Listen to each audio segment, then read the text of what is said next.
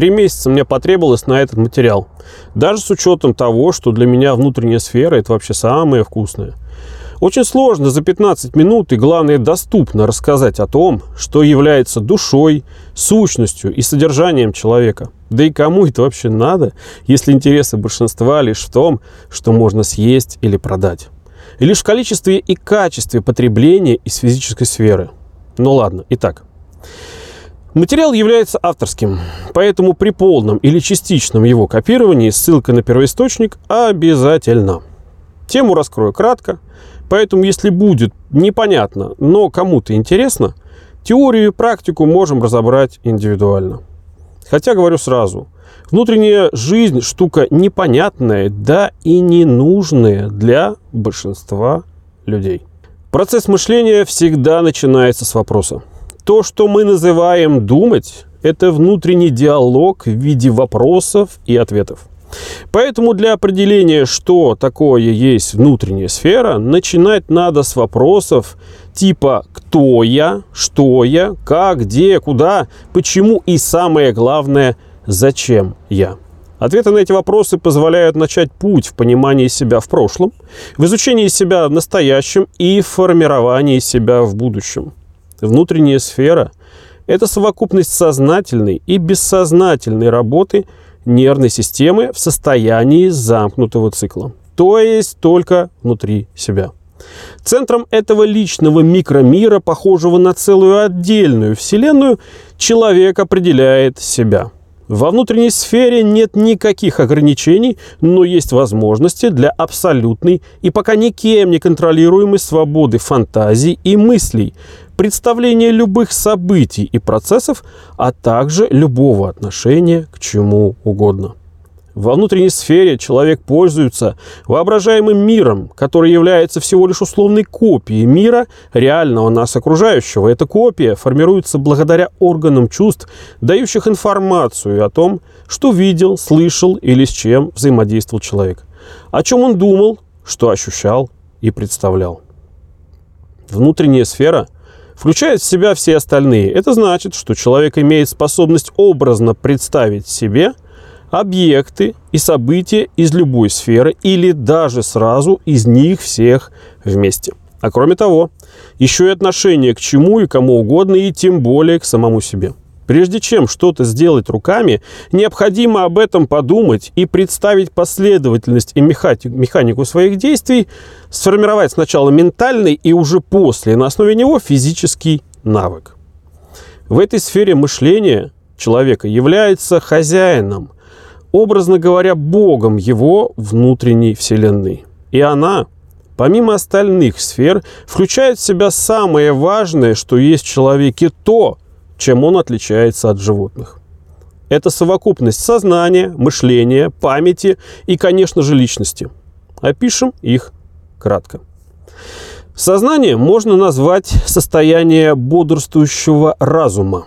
Человеческий разум как бы отражает в самом себе действительность в виде обобщенной, но субъективной модели окружающего его мира – разум получает способности описывать, анализировать и давать отчет происходящему в собственном мышлении, памяти и ощущениях. Даже само слово «со» знание нам как бы говорит, что оно невозможно без знаний, которые хранятся в памяти человека. Память для простоты понимания можно разделить на три части – Первое. Кратковременная оперативная память, необходимая за, для запоминания в течение очень короткого времени какой-то информации, где новая информация тут же вытесняет старую. Вторая часть – это рабочая память, используемая для работы с информацией, необходимой для умственной деятельности именно в настоящий момент.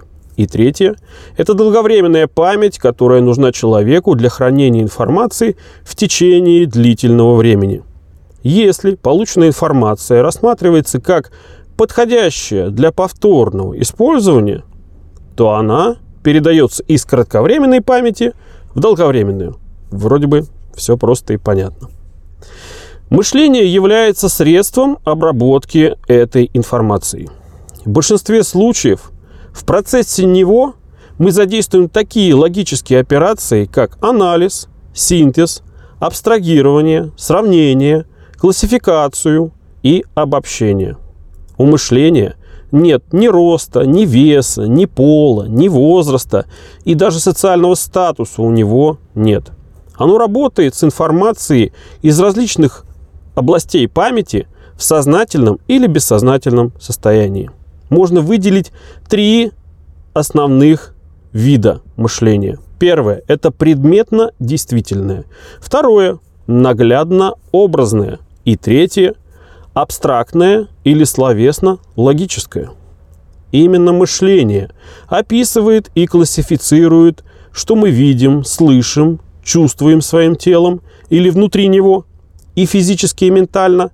Оно сознательно или бессознательно отдает команды нашему телу и обслуживает нашу личность. Это оно варит мысленный продукт для использования однажды или для запоминания надолго.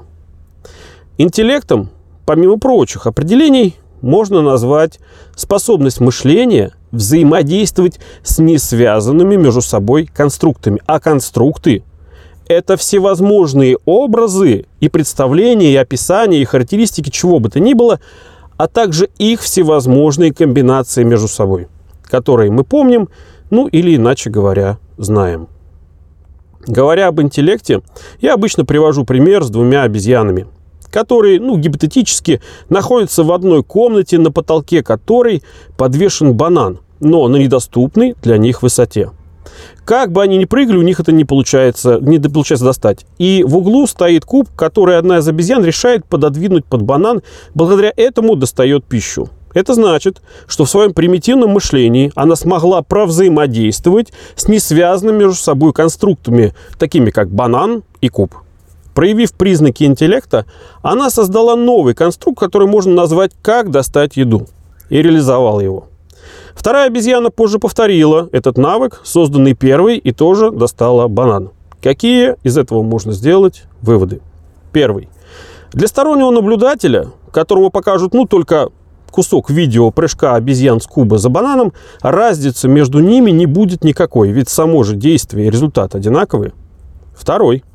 Одна создала на основе несвязанных между собой конструктов навык, а вторая лишь его повторила. Значит, первая совершенствовала как интеллектуальную, так и функциональную свою способность, а вот вторая только функциональную. Так и у людей. Одни преимущественно выучивают и повторяют функциональные действия, и таких большинство. Они являются функционалами, но есть те, кто создает навыки, им нужно не только знать, что и как делать, но и как это работает, но таких как бы меньшинство. Личность – это ядро человека, его суть, отличающая его от животных. Это набор характеристик и черт, которыми определяет или описывает человек себя самого или других людей.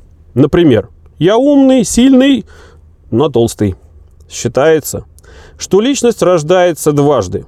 Первый раз – развиваясь бессознательно с момента рождения. И второй раз, когда начинает так или иначе сознавать себя и развиваться самостоятельно.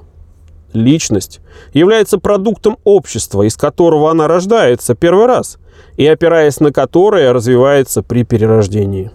Личность представляет собой совокупность сформированных в памяти образов, ну, конструктов, моделей мышления и поведения в виде сознательной и бессознательной деятельности человека в своем внутреннем мире. Личность одновременно и статична, и динамична как внутренне, так и внешне. В фундаменте личности находится соответствие половым особенностям человека – его базовым кровным социальным ролям, ну, там, сына или дочери, брата или сестры, ну и так далее, по расширению радиуса и степени важности взаимодействия с людьми. Также основой личности являются описание себя в прошлом и настоящем, но помимо этого и представление о себе в будущем, ну и, конечно, самоотношения.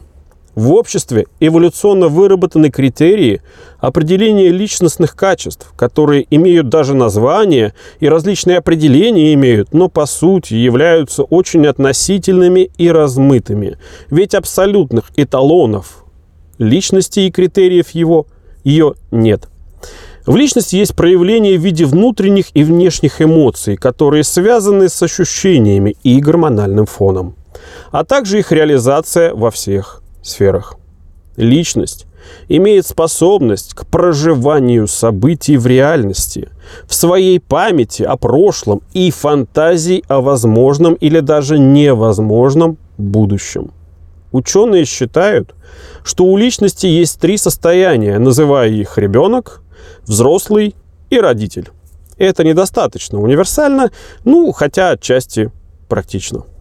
Внутренние сферы людей разных, с одной стороны, имеют схожие признаки, похожую информацию, которая необходима для того, чтобы обслуживать остальные сферы, но при этом разные объемы накопленных знаний и сформированных навыков. Но главное, внутренние сферы людей различаются по степени широты и глубины знаний людей о самих себе. Для, иллюстрации содержания внутреннего мира человека я обычно использую ну, так называемую свою теорию тарелок, в которой посуда имеет разную ширину, глубину, то есть ну, разный объем. Если представить людей в виде разных тарелок, то можно сделать несколько выводов. Первый. Условные блюдца не в состоянии полностью понимать глубоких тарелок. Причина в недостатке знаний и субъективности мышления в сравнении других с самим собой. Из-за этого блюдца при взаимодействии с глубокими тарелками испытывают неуверенность, сомнение, тревогу, зависть, иногда даже страх и ненависть к ним. Из вывода первого следует вывод второй. Для комфортного взаимодействия блюдца пытаются опустить тарелок, ну, глубоких, на свой менее развитый уровень. Вывод третий. Глубокие тарелки прекрасно определяют и понимают тарелки меньше глубины, чем сами. Опять же, благодаря сравнению с собой и наличию для этого необходимых знаний и навыков. Вывод четвертый. Для комфортного и приятного взаимодействия глубокие тарелки хотят взаимодействовать с мелкими на своем уровне. Поэтому пытаются хоть как-то углубить мелких, по сути поднимая до своего уровня, давая им знания и объясняя что-то. Вывод пятый.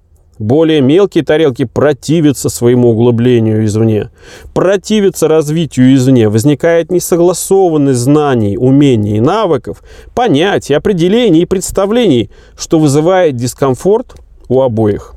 Вывод шестой и главный. Углублять себя, кем бы ты ни был, можно только самостоятельно, при наличии на то потребностей, способностей, желаний, ну или обоснованной необходимости. Развитостью личности нужно считать не столько знания, необходимые для функций и сфер физической взаимодействия или специальной, а знания о самом себе. Для описания, определения и осознания себя как такового необходимы научные, прикладные и практические знания из анатомии, физиологии, психиатрии, логики, философии и особенно из психологии. Знания из психологических, коммерческих и духовных или там всяких религиозных областей, литературы, искусства, кино и прочего тому подобного полезно использовать лишь как дополнение к научным и практическим, а не вместо них. И не обязательно при этом быть профессором в какой-либо из наук, но важно уметь отделять конструктивные знания от маркетинговых проектов.